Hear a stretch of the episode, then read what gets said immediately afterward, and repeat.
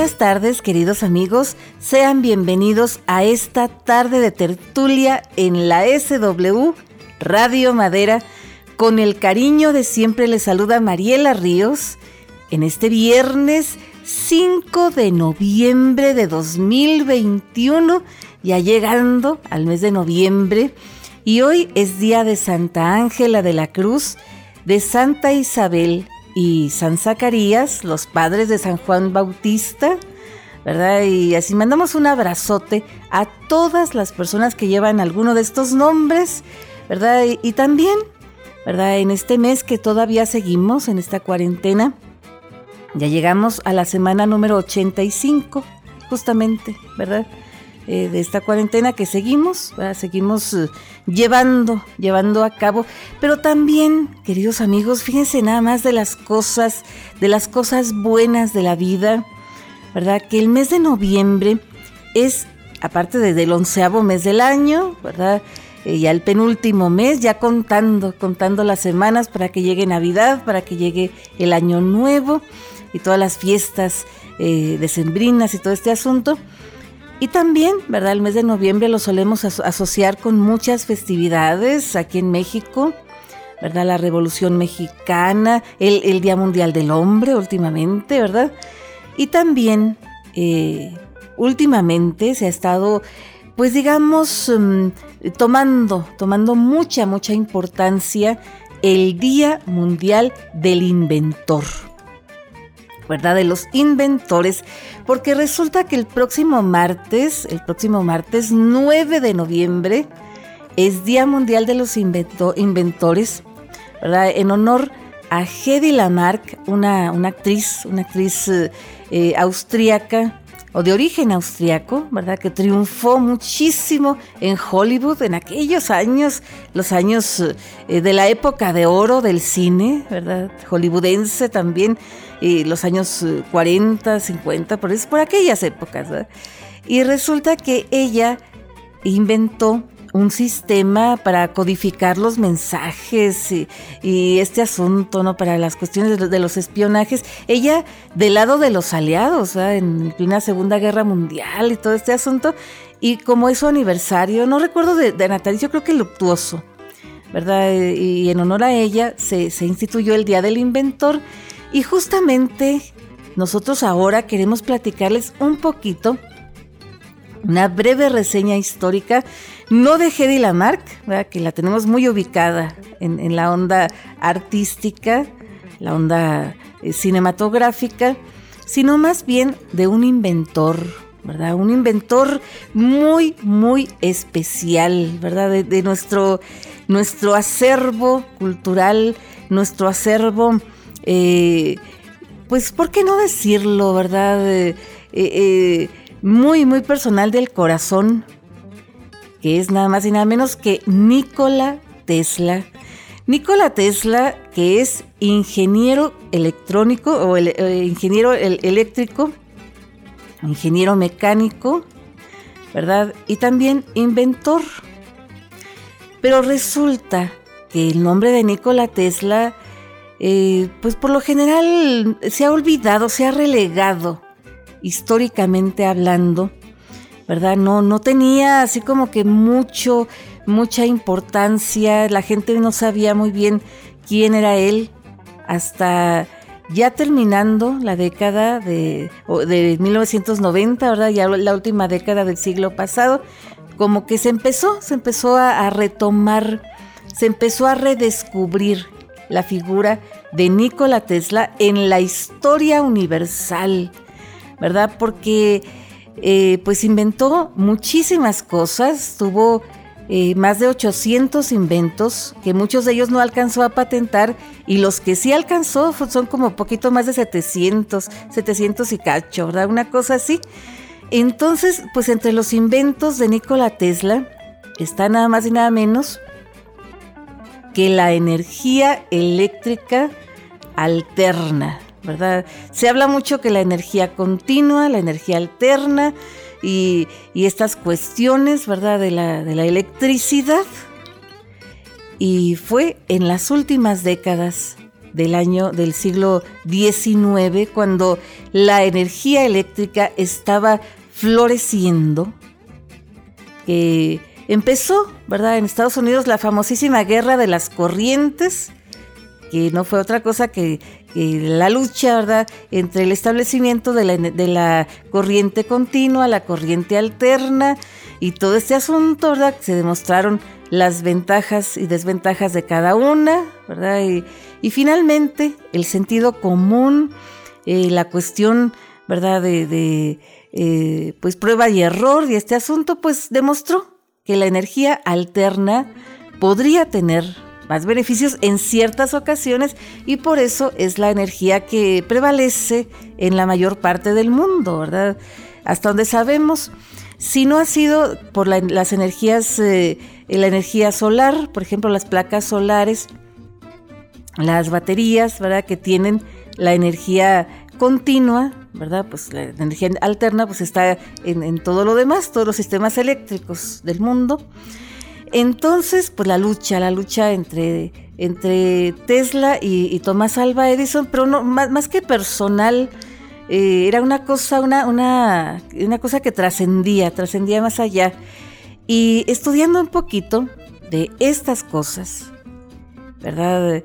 Y otras como, como el control remoto, La cuestión de la robótica, eh, la cuestión eh, pues de, estas cosas, ¿no? Incluso de la radio, las transmisiones de radio y, muchas otras, otras cosas, pues sí, nos, remonta al trabajo, a, a la cuestión del legado de Nikola Tesla, que sí, como inventor fue muy, muy especial, pero también como personaje.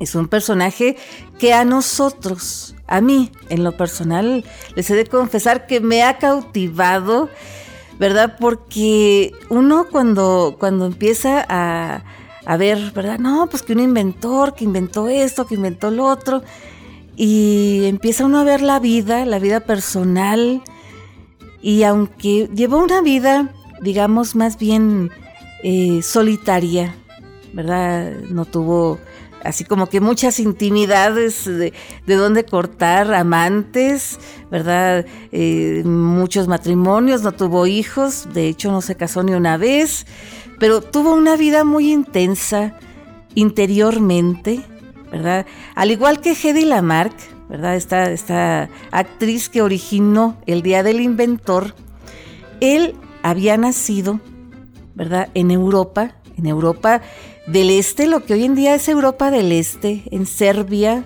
que antes era el imperio austrohúngaro, y también tenía la piel muy blanca, el cabello oscuro y unos ojazos azules preciosos, una mirada muy, muy especial que cautiva o cautivaba verdaderamente.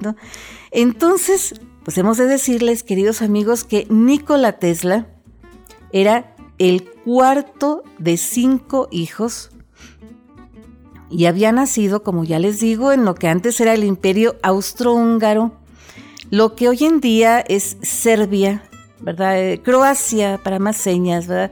En una aldea, en un poblado en las montañas, ¿verdad? Que se llamaba Niljan, o Niljan, ¿verdad? Pero me gusta más Niljan, ¿verdad? Suena así como, como más fuerte, más así como, como tipo austrohúngaro, alemán, ¿verdad? Una, una cosa así.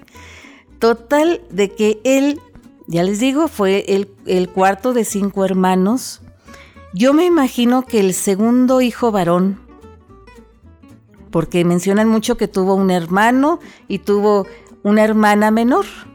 Y ese hermano mayor, Dane era la esperanza de su padre, ¿verdad? El papá, el papá de Nikola Tesla se llamaba Milotin, Milotin Tesla. Era sacerdote ortodoxo, que no católico, ¿verdad? Era cristiano ortodoxo del cristianismo del Imperio Oriental. Y la mamá era una mujer muy, muy visionaria, ¿verdad? Que le gustaba en sus ratos libres hacer inventos, ¿verdad? Inventaba eh, herramientas caseras, artefactos que le iban a servir a ella, pero, pero en realidad no sabía leer ni escribir. Era una mujer analfabeta, ¿verdad? Pero con mucha visión, con mucha intuición para ciertas cosas, ¿verdad? Que, que no tenían eh, el resto de las personas, ¿verdad? De, su tiempo. Entonces Nikola Tesla llegó, llegó al mundo en la medianoche entre el 9 y el 10 de julio de 1856. ¿verdad? En una noche de tormenta, dicen que estaba cayendo una tormenta eléctrica, pero de las buenas, de esas con rayos y centellas y todo este asunto, ¿no? Entonces que cuando él nació, que cayó, cayó un rayo que iluminó toda la habitación, ¿verdad? Y cuando se repusieron de la impresión del rayo y todo, la partera que asistía, ¿verdad? Que trajo al mundo, que recibió a este niño, dijo, válgame Dios, este niño va a ser un hijo de la tormenta. Y la señora, la, mamá, ¿verdad? Eh, se indignó muchísimo, le dijo, no señora, este niño va a ser un hijo de la luz.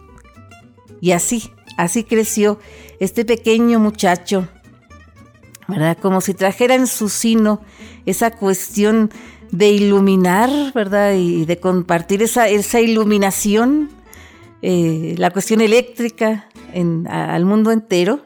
¿verdad? Dicen que desde chiquito, pues él se fascinaba con las tormentas eléctricas, con los rayos, ¿verdad? Que tenía un, gato, un gato negro, que él quería mucho, que tenía el pelo brilloso, brilloso, y le gustaba mucho acariciarlo en las noches, ¿verdad? En el día y en la noche, pero sobre todo en la noche porque salían unas chispitas, unas, unas chispitas casi imperceptibles, pero que él sí las podía percibir, y eso le cautivaba, ¿verdad? Le causaba una sensación muy especial y pues estas, estas cosas, ¿verdad? Que le, gustaba mucho, pero también, eh, como ya les digo, el hermano mayor de Nikola Tesla, ¿verdad? Dane, Dane Tesla, pues era la esperanza de la familia.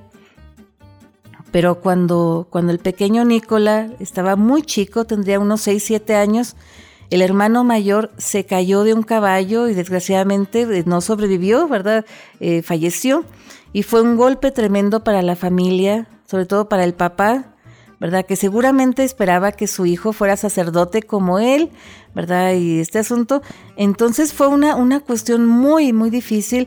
Y desde entonces, ¿verdad? Pues eh, el papá, eh, Milotin, Milotin Tesla, pues quiso que, que Nicola, me imagino yo el único hijo varón que le quedaba, fuera sacerdote como él y lo preparó, lo preparó en la cuestión espiritual, más que religiosa, la cuestión espiritual y ese, ese aspecto espiritual, esos valores que se le inculcaron, también fueron determinantes para su trabajo como ingeniero y como científico. Pero ¿qué les parece, queridos amigos, si vamos a una pausa comercial chiquita, chiquita, pero ustedes quédense con nosotros porque esta tarde de tertulia apenas, apenas está comenzando.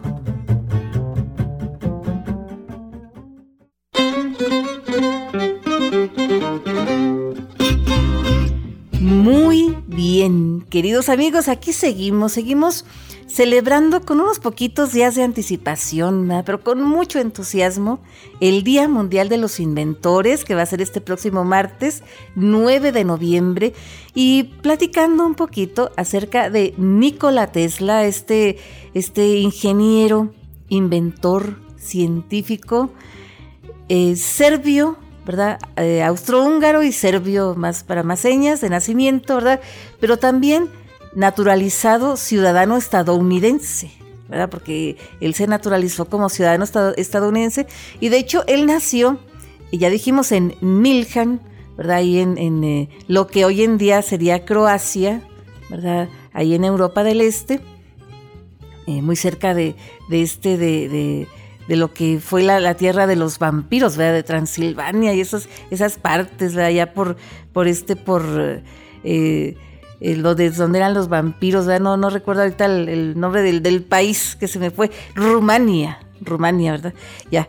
Y este, y resulta de que él eh, dejó de existir justamente en Estados Unidos, en Nueva York, a los 86 años de edad, ¿verdad? El 7 de enero del año de 1943. Fíjense, nada más vio nacer el siglo XX y de qué forma, de qué forma, queridos amigos. Pero ya les estaba yo platicando sobre la, infancia de Nikola Tesla, ¿verdad? Cuando el papá pues eh, ve morir a su hijo mayor, ¿verdad? El hermano eh, mayor de Nikola, Dane, Y luego empieza a cultivar eh, en Nikola, que era el, penúltimo de los cinco hijos que había tenido, ¿verdad? Pues em, la posibilidad de que él fuera el que, el que siguiera sus pasos como sacerdote ortodoxo y le dio, de esas veces que le dio mucha accesibilidad a que leyera este niño, siempre, siempre fue un lector voraz. Dicen que leía de día y de noche cuanto libro caía en sus manos. ¿Verdad? De noche verdaderamente le tenían que esconder las velas y si él hubiera podido meterse debajo de la cama con la vela encendida, lo hubiera hecho. ¿Verdad? Por eso, por eso yo creo que, que se preocupó tanto por la cuestión de la energía eléctrica porque le urgía, verdaderamente le urgía una linterna para tener eh, a mano, ¿verdad? Cuando, cuando llegaban las, las obscuridades de la naturaleza, ¿verdad? las horas oscuras. Y resulta de que él empezó a leer tanto y, tan variado, ¿verdad? Los, los, libros que leía, que llegó a aprender varios idiomas. Hay muchas fuentes que dicen que hablaba por lo menos siete idiomas otros que dicen que ocho, que once, ¿verdad? Pero lo dejamos en siete eh, porque nos parece un poquitín más razonable, ¿verdad?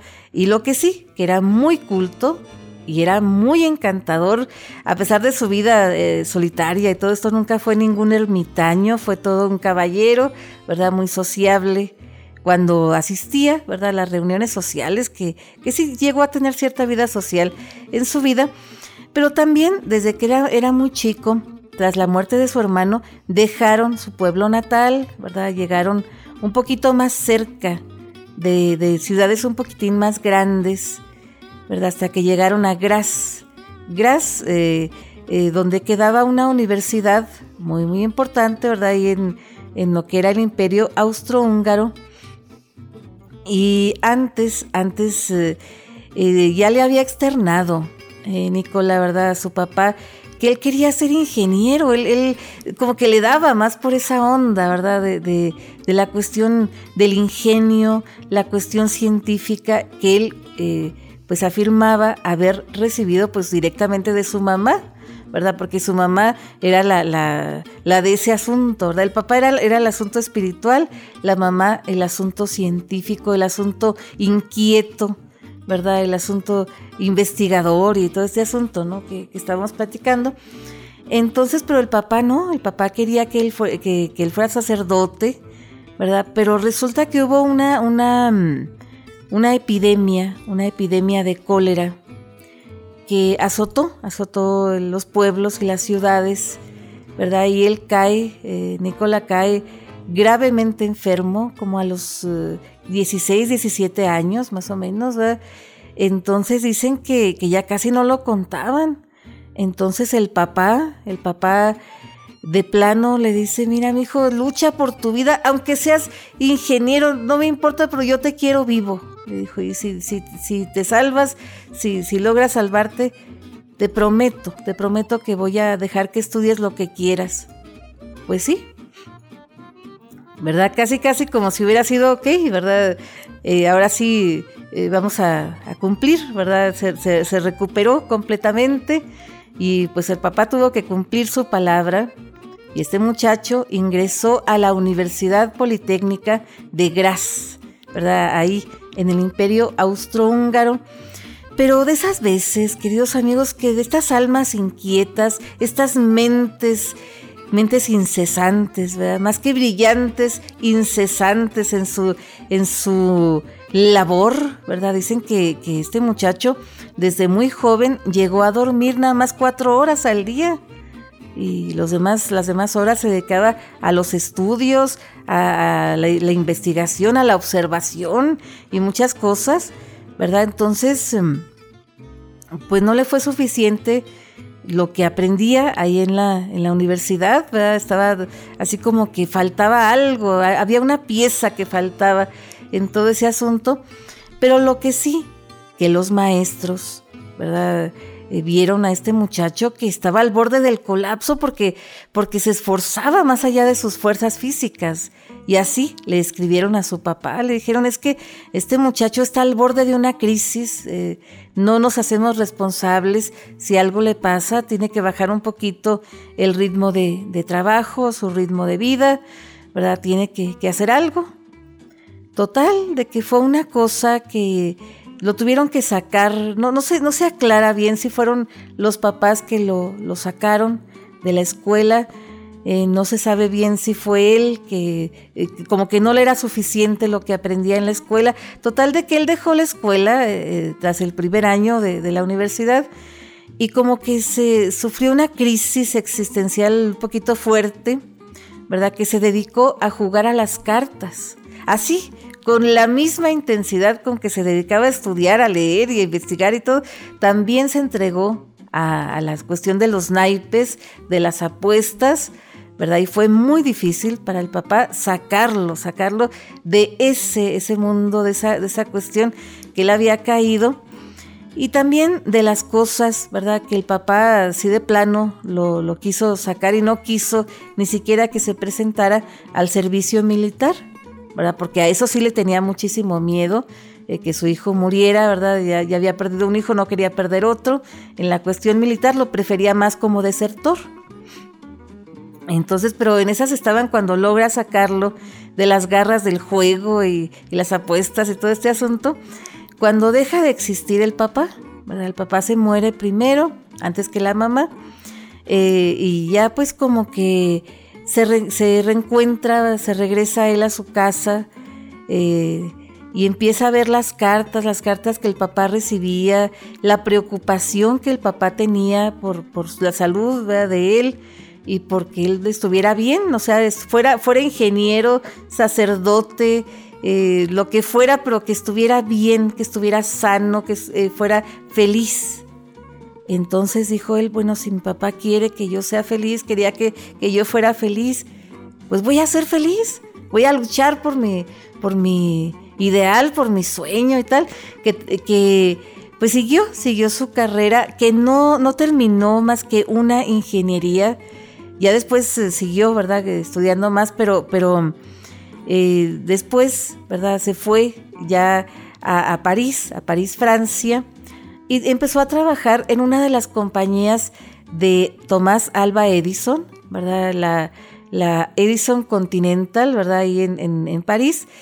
Y, empezó a trabajar con tanto empeño, con tanta, tanta innovación, ¿verdad? Tan, eh, tan así, que el encargado de esta compañía, que era socio, socio de, de Tomás Alba Edison, de, de apellido Bachelot, ¿verdad? Charles Bachelot, lo recomendó muy ampliamente, le, dio una carta de recomendación para que fuera a los Estados Unidos, a Nueva York, a entrevistarse con el mismísimo Tomás Alba Edison. Y dicen que en el viaje no le fue muy bien, que digamos, ¿verdad? Que le robaron, le robaron eh, su equipaje. Y él llegó a Nueva York con lo puesto, con unos uh, céntimos en el bolsillo y con la carta, la carta que llevaba casi, casi eh, pegada, ¿verdad? Ahí en el, en el forro del pantalón y lo, más, lo más escondido posible. Y llegó, llegó con esta carta, que la carta decía, eh, según había escrito ahí Charles Bachelot, ¿verdad? Dirigida a Tomás Alba Edison, que solamente, textualmente decía, solamente he conocido dos hombres extraordinarios, dos grandes hombres. Uno de ellos es usted y el otro es este joven, el portador de la presente, ¿verdad? una cosa muy especial que alababa mucho, ¿verdad? Este, este jovenazo, un jovenazo, pues ya de veintitantos años, ¿verdad? Como 26, 27 años. Entonces, eh, pues eh, eh, Tomás Alba Edison sí, ¿verdad? Lo vio con posibilidades y todo este asunto. Y luego también, queridos amigos, porque en ese tiempo, cuando comenzó a trabajar eh, Nikola Tesla en la compañía de Tomás Alba Edison, ¿verdad? Pues empiezan a poner electricidad en un barco, en un transatlántico, ¿verdad? El MS o el SS Oregon, ¿verdad? Que era el primer barco que tenía electricidad a bordo y todo muy bien, ya iba a zarpar y, habían hecho pruebas, pero en las últimas pruebas el sistema eléctrico empezó a fallar. Ah, caray, dijeron, pues no, no puede ser, no puede ser esto porque ya va a zarpar y qué vamos a hacer. Entonces el joven Nikola Tesla se ofreció como voluntario para arreglar estas, estas fallas, estos desperfectos en tiempo récord, ¿verdad? Si era preciso estar ahí todo el día, toda la noche, él iba a hacerlo para que el barco zarpara exactamente en el momento que tenía previsto y que ya llevaran el sistema eléctrico ya bien, ¿verdad? Y así lo hizo y sí, le retribuyeron, ¿verdad? Y todo le reconocieron esta labor que lo hizo voluntario, ¿verdad? Nadie, nadie le dijo, pero, pero sí, sí le fue retribuido.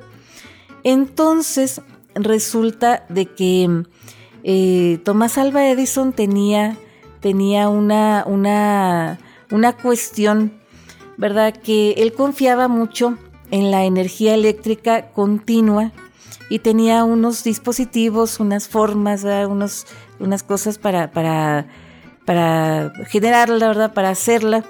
Entonces él bromeaba, ¿verdad? Al estilo irónico, con un humor un poquitín negro, ¿verdad? Que decía, si alguien fuera capaz de mejorar estos dispositivos, de hacerlos mejor que yo, de, rediseñarlos y hacerlos mejor que yo, yo le daría 50 mil dólares, que fue lo que a él le, había costado hacer su, lo que él había eh, usado como eh, capital inicial para sus empresas.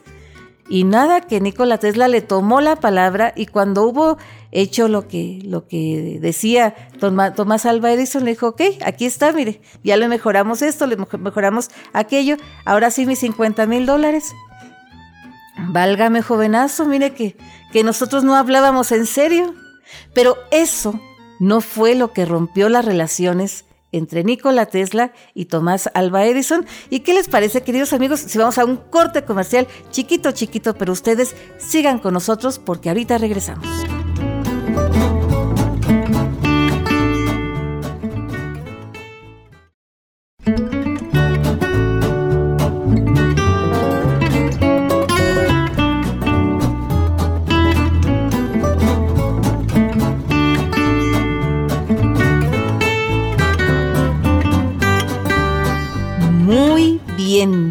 Amigos, aquí celebrando, celebrando anticipadamente el Día Mundial del Inventor, platicando un poquito acerca de la vida, de la obra, del legado científico de Nikola Tesla, este ingeniero, inventor y visionario, ¿por qué no decirlo, verdad? Visionario, eh, serbio de nacimiento, estadounidense por adopción, ¿verdad? Y ciudadano del mundo porque pues nos ha encantado, ¿verdad? Nos ha inspirado mucho su vida, es de esas, de esas vidas inspiradoras, ¿verdad? Que, que, nos han emocionado tremendamente y por eso la queremos compartir con ustedes. Y estábamos platicando de este enfrentamiento de estos dos grandes hombres, ¿verdad? Thomas Alva Edison y, y, y Nikola Tesla, ¿verdad? Nikola Tesla enfrentándose con con el gran tigre que ya era, ya era Tomás Alba Edison, a quien se le adjudica la patente, por lo menos, ¿verdad? De la bombilla de la lámpara incandescente, ¿verdad? De, del fonógrafo y muchas otras cosas, ¿verdad? Que él era un inventor que si no era un invento como que le diera a él alguna retribución económica, porque él tenía mucha visión empresarial y esta cuestión, ¿verdad? Pues no lo realizaba, no, no le veía practicidad y, lo dejaba, lo, pasaba de largo. Pero Nikola Tesla dicen que tenía una visión de futuro más a largo plazo y una cuestión interna, una espiritualidad y, una cosa que, que, la cuestión empresarial como que la tenía poquito o bastantito relegada, ¿verdad? En su, en su escala de prioridades. La, cuestión de él era la cuestión eh, pues de, del ingenio, de la, cuestión eléctrica, ¿verdad? Él, eh, eh, pues hacía, dicen que cuando estaba en, en, este, en su tierra, ¿verdad? Ahí cerca de, de Graz, en la, la Universidad Tecnológica de Graz, el profesor tenía una, una bobina, ¿verdad? Un motor, así unas bobinas que tenía unas escobillas que sacaban unas chispas, unas chispas que, que verdaderamente descontrolaban a todos los, los alumnos, ¿no?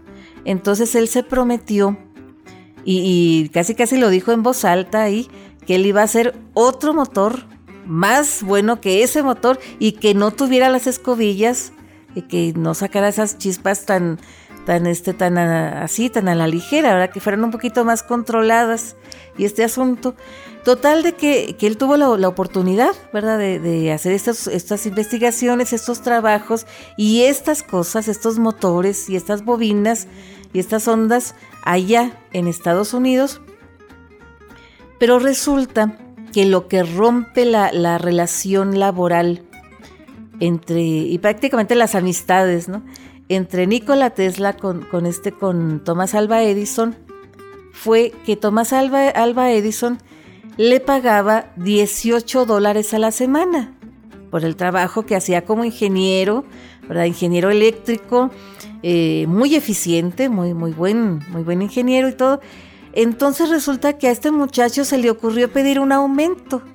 Le dijo, mire, ya, ya no quiero ganar 18 dólares, ahora quiero que me pague 25 por lo menos, ¿no?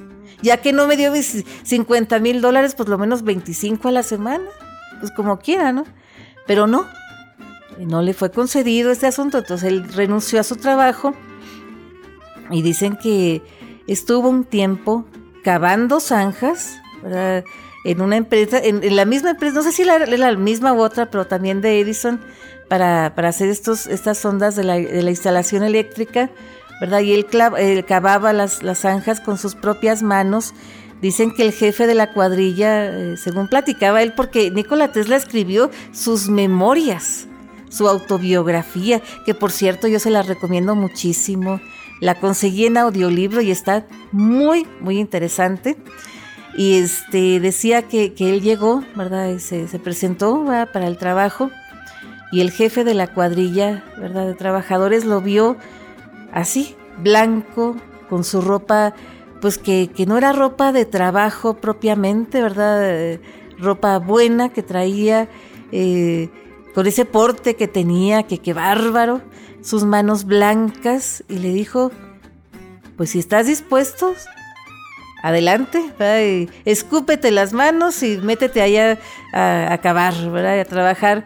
Y efectivamente, ¿verdad? Trabajó duro por algún tiempo y hasta que salió, salió para encontrarse con otro empresario, ¿verdad? Un empresario que sería como el Elon Musk de, aquellos años, ¿verdad? Porque a Elon Musk se le ha comparado mucho con este, este empresario que se llamaba George Westinghouse, eh, muy famoso, era ingeniero también, pero era dueño de, una, de una empresa eléctrica, ¿verdad? La Westinghouse Electric Factory, algo así, eh, de estos nombres de, de, las empresas ¿no? que tenían. Entonces, resulta que Westinghouse sí, sí empieza a, financiar, ¿verdad? Y a, pues a alentar esta cuestión inventiva, esta cuestión del ingenio de, de, este Nikola Tesla, donde desarrolla sus dispositivos de corriente alterna, ¿verdad? Y empieza, ahora sí, en toda forma, la guerra de las corrientes, ¿verdad? Que era guerra eh, no tanto entre compañías eléctricas, empresas eh, que ofrecían energía eléctrica, sino a ver cuál de estas energías, de estas formas de llevar la electricidad a, las ciudades, pues era, era la mejor, ¿verdad? En ese tiempo se marca el inicio de la segunda revolución industrial, porque la primera revolución industrial había sido con la locomotora de vapor, a principios de, entre el siglo de finales del siglo XVIII, principios del siglo XIX. Pero la segunda revolución industrial fue esta, ¿verdad? Esta que se estaba llevando a cabo en la guerra de las corrientes y todo este asunto. Entonces, pues sí, empezaron a, financiarle, ¿verdad? Este Nikola Tesla con, con Westinghouse, Este, empezó a hacer demostraciones, ¿verdad?, de la cuestión de la energía alterna, la corriente alterna, mejor dicho, ¿verdad? y este y Tomás Alba Edison con la corriente continua y haciendo una campaña entre veladamente y un poquitín eh, así como como no queriendo la cosa, ¿verdad? Una campaña de desprestigio contra esta, esta energía, eh, esta corriente alterna que podía ser muy perjudicial, podría matar indiscriminadamente. Y hacían unas demostraciones con esta corriente alterna, ¿verdad? Eh, por, auspiciada por Tomás Alba Edison, o tal vez por la compañía Edison y se le adjudicaba directamente a él el crédito que eh, mataban perros, gatos, ¿verdad? Y una elefanta, ¿verdad? Que también electrocutaron. Y decían, esta, esta corriente puede matar. Y así, así como, como eh, pues una cuestión eh, para ejemplificar este asunto, pues Tomás Alva Edison patentó la silla eléctrica y por supuesto utilizó corriente alterna para este asunto, ¿no? Entonces, em, pues algo muy alejado de la ideología, de la mentalidad de, este, de, Nikola Tesla, ¿verdad? Que tiene unas frases célebres muy interesantes. Decía él, no, si tu odio fuera electricidad, podías iluminar al mundo entero, y tal vez, ¿verdad? Si, si la gente odiara muy intensamente. Entonces, o una persona, ¿verdad? Odiara muy intensamente. Entonces, total, de que de que hubo varias exposiciones, varias ferias, ¿verdad? Entre ellas una, una feria, una exposición en Chicago, Illinois, Por, allá, por 1893, donde se hizo una, una demostración de los beneficios de la corriente alterna y tenían unos stands, ¿verdad? Como, como puestos, como tipo stands, que eran edificios, ¿verdad? Donde estaban pues cómo funcionaban estas, estas, estos asuntos. Y, Westinghouse, George Westinghouse, con, con, el trabajo de Nikola Tesla, consiguió la licitación para, para iluminar toda la feria con, con, esta corriente alterna, que fue un éxito total, ¿no? Tanto, queridos amigos, que déjenme les cuento que hubo un señor eh, que se llamaba Edward, Edward Adams, que estaba haciendo una mm, pues una, una cuestión, ¿verdad? que él quería hacer una, una hidroeléctrica en, las cataratas del Niágara, con la energía que se, producía ahí en las cataratas del Niágara. Entonces vio personalmente ¿verdad? A, Nikola Tesla para que le diera su consejo, pues viendo, viendo el terreno, viendo cómo eran las cataratas y cómo estaba el asunto, cuál tipo de corriente le convenía más para surtir ¿verdad? las ciudades que iba a surtir esta, esta hidroeléctrica.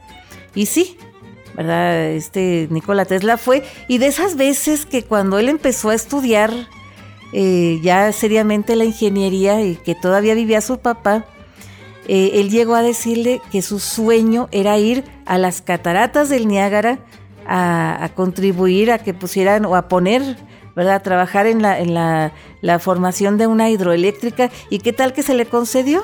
¿Verdad? Esas cosas de la vida, que no fue la primera hidroeléctrica del mundo, ¿verdad? Las, las eh, cuestiones de las hidroeléctricas, según tenemos entendido, comenzaron en Europa, por allá por 1878, entre 1878 y 1885. ¿verdad? Por eso eran los, los tiempos, fue cuando surgió la ilusión de Nikola Tesla, ¿verdad? Para hacer una hidroeléctrica allá en América, ¿verdad? o acá en América, en las cataratas del Niágara, ¿verdad? Entonces, allá por Canadá, ¿verdad? Por el norte de Estados Unidos y todo este asunto. Entonces, resulta de que todo muy bien, ¿verdad? Ya eh, Nikola Tesla tuvo, tuvo cierto recurso, tuvo cierto dinero para poner su laboratorio, hacer sus uh, trabajos, sus investigaciones y tener ciertos ayudantes que eh, colaboraran con él ahí en su laboratorio. Y tuvo varios laboratorios. Y uno de ellos, el que tenía nada más y nada menos que por la Quinta Avenida, más al sur, ¿verdad? Al sur de Nueva York, pues eh, se incendió muy sospechosamente. Se consumió todo el edificio donde estaba este laboratorio y Nikola Tesla tuvo que comenzar de cero, ¿verdad? Otra vez para poder seguir trabajando y pues no le importó todo lo valioso que se perdió en este incendio que fue, si mal no recordamos, por allá por 1885. Pero ¿qué les parece? 1895 más bien. Pero ¿qué les parece, queridos amigos, si hacemos otra pausa comercial chiquita, chiquita, pero ustedes quédense con nosotros porque esta tarde de tertulia todavía no termina.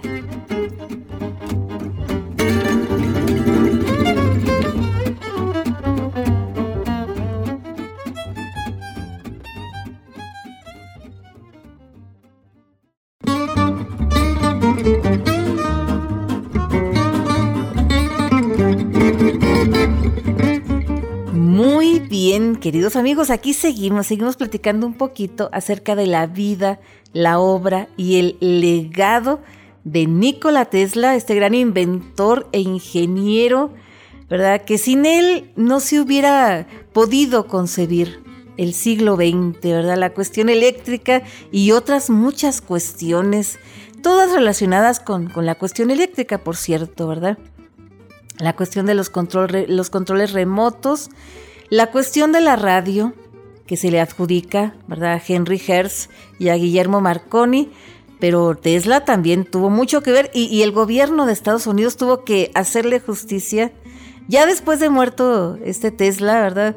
Para no tener que responder a una demanda de, Marconi, ¿verdad? Y tuvo que, reconocerle ahí la contribución también en la cuestión de, las transmisiones de, radio y estas cosas, ¿no? Eh, entonces, pero estábamos contando ¿verdad? De cómo, cómo tuvo que, sobreponerse Nikola Tesla cuando, cuando se le quema sospechosamente uno de sus laboratorios, un laboratorio que él tenía en 1895, ¿verdad? Por la Quinta Avenida, por la parte sur de, Nueva York, ¿verdad? Que, se quema eh, todo el edificio, muy, muy, un incendio muy, muy intenso en plena madrugada, ¿verdad? Eh, y pues él tuvo que empezar de cero. También de las cosas que se nos pasaba a platicarles, queridos amigos, que cuando se hace la, hidroeléctrica de las cataratas del Niágara, pues sí, va, va Nikola Tesla, ¿verdad?, a dar su, su, consejo que le había sido solicitado.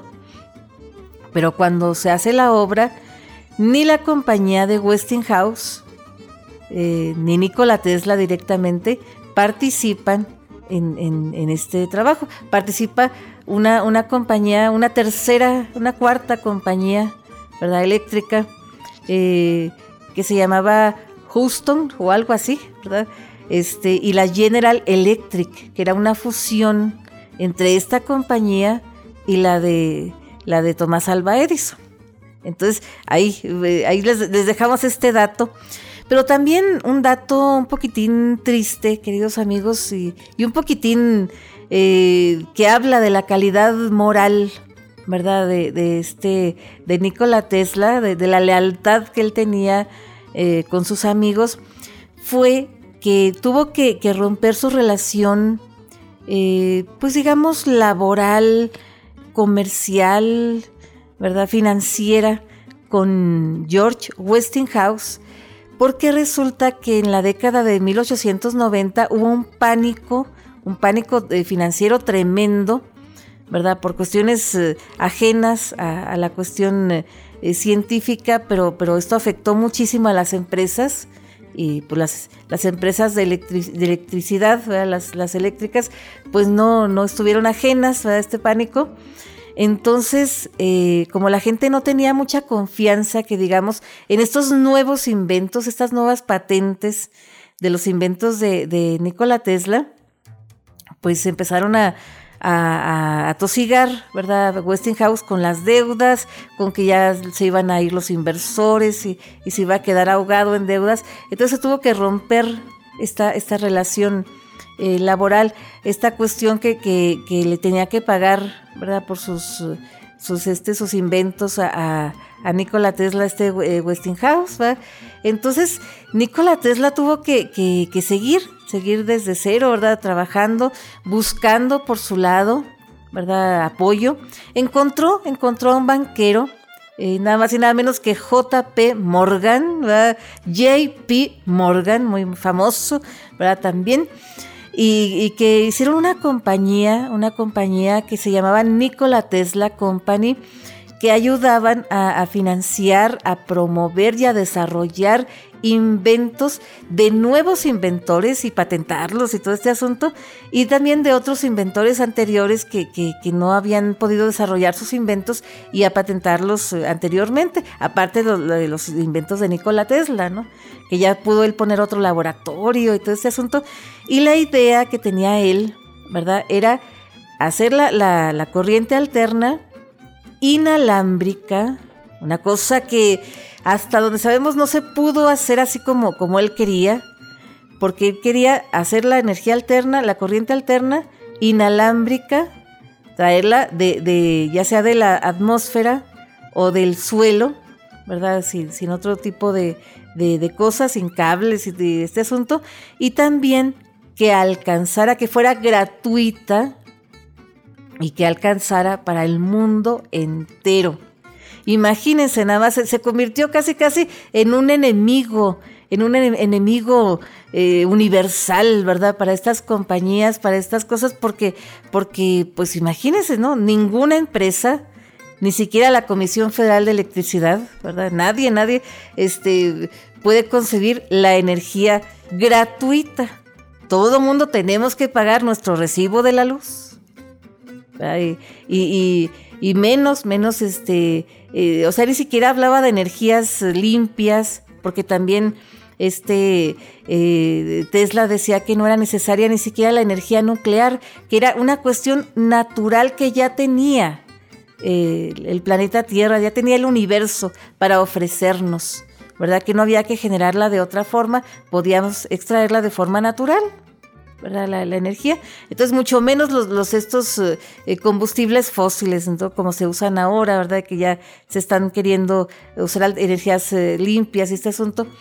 Pero, pero, pero no, ¿verdad? Nunca, nunca lo pudo realizar así, así como él lo hubiese querido pero lo que sí que se convirtió en todo un hombre espectáculo, queridos amigos, porque anduvo haciendo demostraciones, anduvo eh, incluso en el Madison Square Garden, ¿verdad? Estuvo haciendo algunas eh, demostraciones este, con la cuestión eléctrica, con las bobinas. Tenía un, un, huevo de cobre que podía tener así como, como paradito, como si fuera el huevo de Colón, el famosísimo huevo de Colón, ¿verdad? Que podía tener en pie pues así, así lo hacía.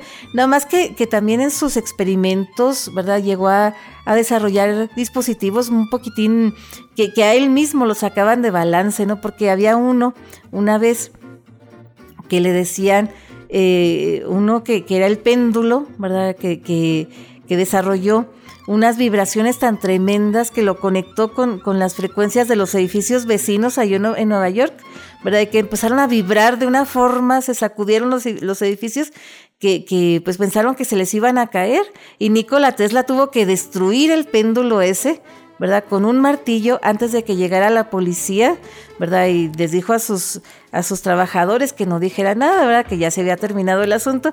Pero sí, sí, fue una cosa que asustó al mismísimo Tesla, ¿verdad? Como esta cuestión eléctrica se les hubiera podido salir de las manos y hubiera podido costarles la vida a ellos también, ¿no? Pero resulta que después también perdió el apoyo, el apoyo financiero de JP Morgan, ¿verdad? Y, pasó, pasó muchos años eh, en la cuestión, pues, eh, digamos, normal, ¿verdad? Viviendo una vida, pues, más ordinaria ante los ojos de, los demás, ¿verdad? Él siguió, siguió con su, su onda eh, observadora, investigadora, pero ya no tan, no tan visible, ya fue más conocido por sus excentricidades que por sus cuestiones científicas ¿verdad? En los últimos años, sobre todo porque él quería acabar con las guerras, ¿verdad? Y, pues tenía unas, unas propuestas para, para, para eso y como que eh, desarrollaron mejor las propuestas de Albert Einstein, ¿verdad? Y dejaron de lado las propuestas que les tenía este Nikola Tesla, ¿verdad? Y desarrollaron mejor la bomba atómica con con base en los principios de Albert Einstein ¿verdad? Entonces, pues eh, lo dejaron a él por, por eh, de lado y él, pues sí se convirtió en un ser solitario que nunca, nunca ermitaño, les digo, ¿verdad? Y, se, se convirtió a, a, la cuestión hinduista, ¿verdad? La cuestión del yoga, se hizo vegetariano, ¿verdad? Siempre fue muy, muy maniático, tenía sus ideas, era un poquito supersticioso, ¿verdad? Hoy en día se puede decir que tenía el trastorno obsesivo compulsivo, ¿por qué no decirlo? ¿Verdad? Pero no hacía daño a nadie, ni siquiera él mismo, ¿verdad? Nada más tenía sus ideas, que, tenía que, respetar que el número, o sus números del 3, el 9 y el, y el, el 6, el 3, 6, 9, ¿verdad? En todo lo que él hacía, siempre dándole de comer a las palomas, ¿verdad? Vivía en el ático de un hotel, ¿verdad? El Hotel New Yorker, ahí en Nueva York. Y fue justamente ahí cuando dejó de existir, el 7 de enero del año 1943. Y dicen que fue por una trombosis, ¿verdad? Que fue una, una cuestión, eh, pues ya estaba muy mayor, tenía 86 años. Y resulta que cuando les avisaron, ¿verdad? Porque la, la camarera lo descubrió, ¿verdad? Quieto, como era él, pero demasiado quieto, ¿verdad? Ya fue cuando vieron que estaba muerto. Entonces, este, pues le hablaron a un sobrino, a un sobrino que él tenía, y cuando llegó el sobrino, vio que incluso los restos de su tío y sus cuadernos de notas, todo lo que él tenía, ya había sido eh, sacado del cuarto. Dicen que el FBI, que la CIA, que que, el gobierno estadounidense se llevó todo lo que el trabajo de Nikola Tesla, ¿verdad? No se sabe bien eh, si esto fue cierto o no. Total de que el sobrino pudo recuperar una parte y lo llevó a un museo que hoy en día está allí en, eh, Serbia, ¿verdad? Ahí en, en, Europa del Este, donde podemos ir a disfrutarlo, ¿verdad?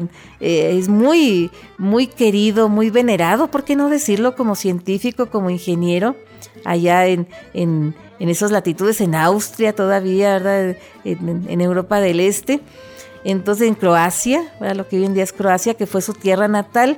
Entonces imagínense nada más, ¿verdad? Y, con este, este legado, también eh, este idealismo, esta cuestión, eh, pues también nos da, nos da muchas lecciones de vida, eh, de resiliencia, ¿verdad? Lecciones de de seguir trabajando, porque él decía, bueno, el, presente puede ser de, ellos, de la gente que quiera aprovecharlo, pero el futuro, el futuro sí puede ser para mí, ¿verdad? Yo veo más a, futuro, quiero que, la humanidad pues viva mejor, tenga otra, otra forma de vida, otra forma de, de, tener energía eléctrica, ¿verdad? y pues era así como un poquito más altruista, más eh, así, pues que, que, sería incomprensible y hoy en día también es incomprensible para muchas personas, pero lo que nos deja a nosotros, ¿verdad? Como simples mortales que no nos interesa mucho la ciencia